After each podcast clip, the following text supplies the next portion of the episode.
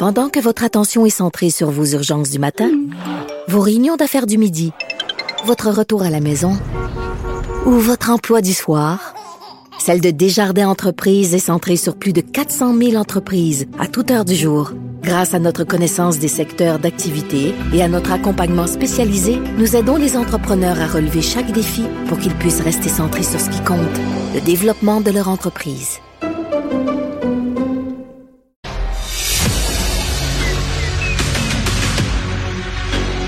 Emmanuel Latraverse. J'ai pas de problème philosophique avec ça. Mario Dumont. Est-ce que je peux me permettre une autre réflexion? La rencontre. Ça passe comme une lettre à la poste. Il se retrouve à enfoncer des portes ouvertes. La rencontre, la traverse, Dumont. Emmanuel Latraverse se joint à Mario et moi. Salut Emmanuel. Bonjour. Bonjour. Alors, le grand patron d'Air Canada qui euh, se fait questionner par le comité permanent des langues officielles. On se souviendra de tout le tollé qu'il avait provoqué avec sa déclaration qu'il pouvait très bien vivre à Montréal sans parler un seul mot de français. Euh, ce qu'on se demandait, Emmanuel, c'est euh, bon, où en sont ces cours de français? Et, est-ce que Air Canada va offrir une place peut-être plus grande aux Français après tout ce qui est arrivé? C'est un effort perpétuel de Air Canada d'être à la hauteur de ses obligations en vertu des langues officielles, mais c'est très compliqué dans un pays où c'est difficile de recruter des employés francophones ou des employés bilingues au Canada anglais. Ils travaillent fort. Écoute, son français, je suis perplexe. Moi, je l'ai entendu baragouiner ces trois, quatre phrases en français dans sa déclaration d'ouverture de cinq minutes. Puis, euh, pour un mec qui supposément a un cours de français à tous les jours avec deux tuteurs et des devoirs, je me dis, oulala, là là, n'est pas sorti du bois. On va, euh, je veux dire, c'est, euh, mais tout le monde l'a félicité. Ah ouais, pour ses efforts? Ça ouais, tout le monde. Je vu, de m'avoir. Écoute, c'était. Mais est-ce qu'il est capable. Mais, même quand il le lisait. Excusez-moi, j'ai rien vu, là. Est-ce qu'il est capable de parler français sans lire? Mettons qu'on pose une question en français. Non. Ben là, lire, lire. C'est à lire. Mais lire, moi, je pense que je lis dans neuf langues à ce compte-là. Lire, là, une fois que tu connais comment les consonnes et les voyelles se prononcent, ça n'a pas d'allure. Non, mais il y a de la misère à lire aussi. Mais moi, c'est ça qui m'a surpris. La seule qui lui a dit, écoutez, là, arrêtez de vous moquer de nous, là. C'est euh, la, la députée du NPD, Nikki Ashton, mais M. Rousseau a dit quand même en anglais My ability to speak French is not yet equal to the effort I put in to learning French. Alors, ma capacité de parler français n'est pas à la hauteur de l'effort que je mets. Mais ça, il le dit en anglais.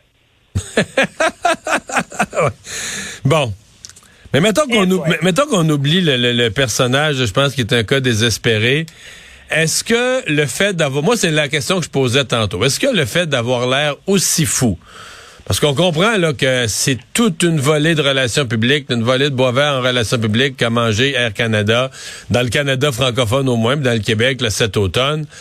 Tu sais, des fois, euh, c'est quand t'as l'air fou que tu bouges. C'est quand, quand une crise comme ça frappe ton organisation que tu prends des mesures euh, plus sérieuses, plus énergiques.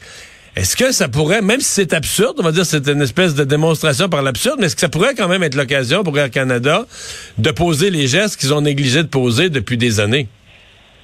Ça pourrait. Est-ce que ce lit, c'est pas ce que c'est pas l'impression que le témoignage m'a donné. Moi, l'impression que le témoignage m'a donné, c'est qu'on a un plan d'action qui date de 2020. On a des bonnes nouvelles idées qui sont venues de la crise, comme de donner un bonus à tous les employés bilingues qui ramènent quelqu'un de bilingue, parce que c'est difficile de trouver des employés bilingues. Ben, on est dans des gogos comme ça, là. Mais ben, sinon, on nous explique très clairement que si tu arrives à l'aéroport, puis qu'on peut pas te servir en français, c'est correct. Quelqu'un va te dire un moment, s'il vous plaît. Ça, c'est la phrase qu'il a répétée. Et là, cette personne-là va aller chercher quelqu'un, puis si elle trouve personne, ils vont te mettre au téléphone avec quelqu'un. Ça, c'est être à la hauteur de leurs obligations. Fait qu'ils se mettent pas la barre trop haute. c'est que, par exemple, sur les vols de jazz, où il y a un seul agent de bord, ben, c'est seulement sur les vols à demande importante qu'il y a du personnel bilingue. Alors, la, la, leurs engagements en vertu de la loi sont faits en fonction que. Et je pense que objectivement, il y a une phrase que, que dit le, vice-président, euh, justement, la conformité, bilinguisme et ressources humaines, là, disait Il n'y a aucune autre compagnie aérienne qui a notre volume d'affaires et notre volume de communication avec des, avec des, des clients. Donc, c'est un peu ça qui explique le haut niveau de plainte. Alors, c'est comme si on retient Air Canada qui font leur possible, mais comme objectivement, on leur en demande trop, qu'on peut pas s'attendre à ce qu'ils trouvent des hôtesses de l'air bilingues en Alberta partout, puis que sur les gros vols, une hôtesse de l'air bilingue pour l'ensemble de l'avion, c'est bien en masse. Y a-tu des, euh, faire leur possible, mais c'est ça. y a-tu des unilingues français? C'est l'autre question, ça? C'est permis d'être unilingue, là? J'ai pas entendu la réponse, puis je vais t'avouer, je m'en veux parce que j'étais, euh, j'ai mon téléphone a sonné au moment où on lui a demandé il y avait combien d'unilingues francophones qui travaillaient à Montréal? En nombre. Puis il n'a pas été capable de le dire. Il a dit qu'il y avait 40% de personnel bilingue. Ouais. Mais les unilingues francophones, il y en a-tu? Mais c'est parce qu'on le sait, là, je, je le dis à moitié. C'est comme si dans un univers comme ça, t'as les anglophones qui n'ont pas appris le français, t'as les bilingues, mais si c'est pas obligatoire d'être bilingue, là, il devrait avoir un nombre de- de- de- d'unilingues francophones, là. Mais là, je suis à peu près sûr qu'il n'y en a pas, là. Sinon, on va dire, ben voyons donc. Quelqu'un me répondrait, ben voyons donc, Mario, unilingue francophone, c'est pas... euh, Puis à la question, est-ce est-ce que vous êtes prêt à respecter les exigences de la loi 101 plutôt que les, exigences de la loi sur les langues officielles? Ben là, écoutez, on est déjà sujet à leur- la loi sur les langues officielles à travers le pays et le monde. C'est déjà compliqué. C'est plus approprié pour notre type d'opération. Mais ça, c'était sûr. Puis sur la loi 101, ben là, soit fais-toi-en pas. Air Canada communique avec ses employés en français, donc le mémo des RH, là, tu vas l'avoir dans les deux langues.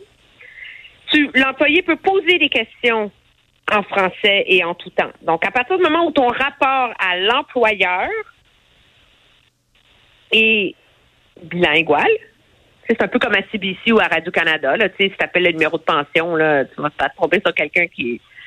Euh, ben, c'est ça, rencontrer leurs obligations. Que, En résumé, La euh, nouvelle fille qui est embauchée à Montréal, on s'entend que si tu parles pas anglais, tu progresses pas. Là. non. mais on sent... euh, En gros, euh, il n'y a pas de virage. C'est le service minimum. On fait, on donne le service minimum que la loi nous impose quand on est capable, puis pas plus. Puis encore. Ben, c'est ce- écoute, c'est ce que moi j'ai retenu en tout cas. C'est ce qui m'est euh, et, j'ai- et je vais t'avouer, j'ai été surpris de voir un PDG. Tu sais, c'est quand même une énorme entreprise Air Canada là. Tu penserais que ces gens-là sont rendus PDG de c'est des multinationales, ils ont, ils ont 40 000 employés, 30 000 employés dans le monde, là.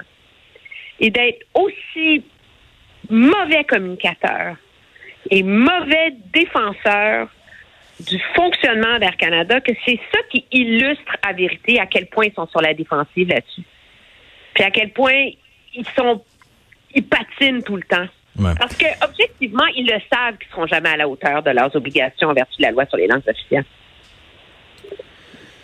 Mais disons que sa sortie va être difficile à oublier, en tout cas, ce qui Ouais, est arrivé ouais, l'automne dernier. Euh, Emmanuel, ben demain, c'est jour de budget à Québec. Les attentes sont très, très grandes parce que la pression financière est forte là sur, euh, sur les ménages du Québec. Tu t'attends à quoi, toi, comme budget et, et comme type d'aide aussi pour venir compenser un petit peu l'inflation? Girard a été assez clair que l'aide que le gouvernement privilégie, c'est une aide directe.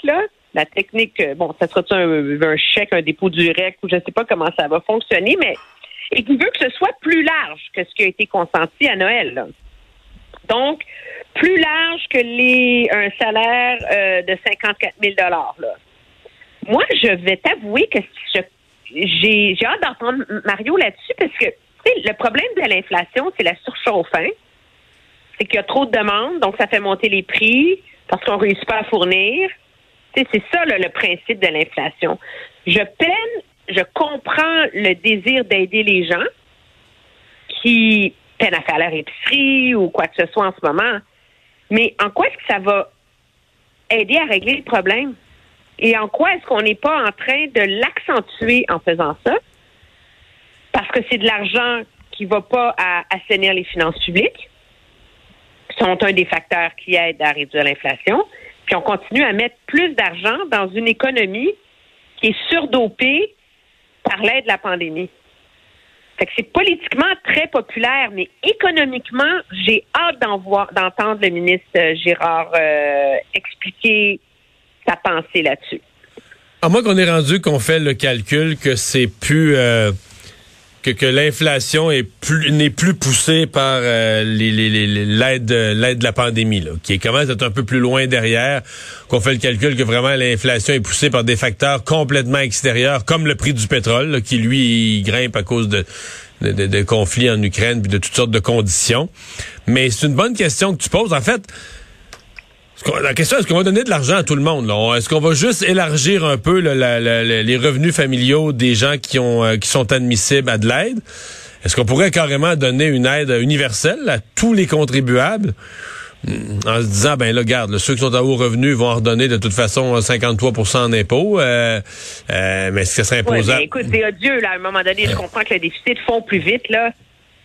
Puis je comprends que certaines personnes font un peu plus attention sais, en faisant leur épicerie, mais tu vas pas me dire que des gens en haut de non, non, cent- certains revenus, là, ont de la misère à boucler la fin de mois à cause de l'inflation. Là. Tu sais, tu t'achètes des moins bonnes bouteilles de vin, mais si c'est ça là, où- qui mérite de l'aide du, euh, du gouvernement, à un moment donné, je veux dire, on continue à acheter de l'argent par, par les fenêtres. Ouais, mais- dans un principe qui va être politiquement très populaire, c'est le détail qui va être important.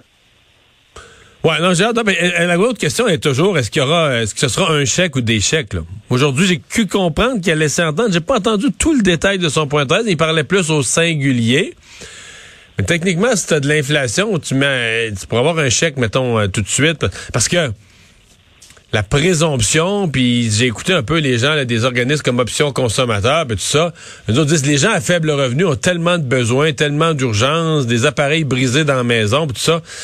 Tu sais, l'inflation les frappe tous les mois, mais si tu leur donnes un gros chèque tout de suite, là, ils risquent de pas en rester pour payer les- les- les- l'inflation, l'épicerie en juillet, en août, en septembre. Donc, c'est quand t'envoies aux gens euh, des chèques, là, tu sais, un tout de suite, un au printemps, en juin, je sais pas, puis un autre en...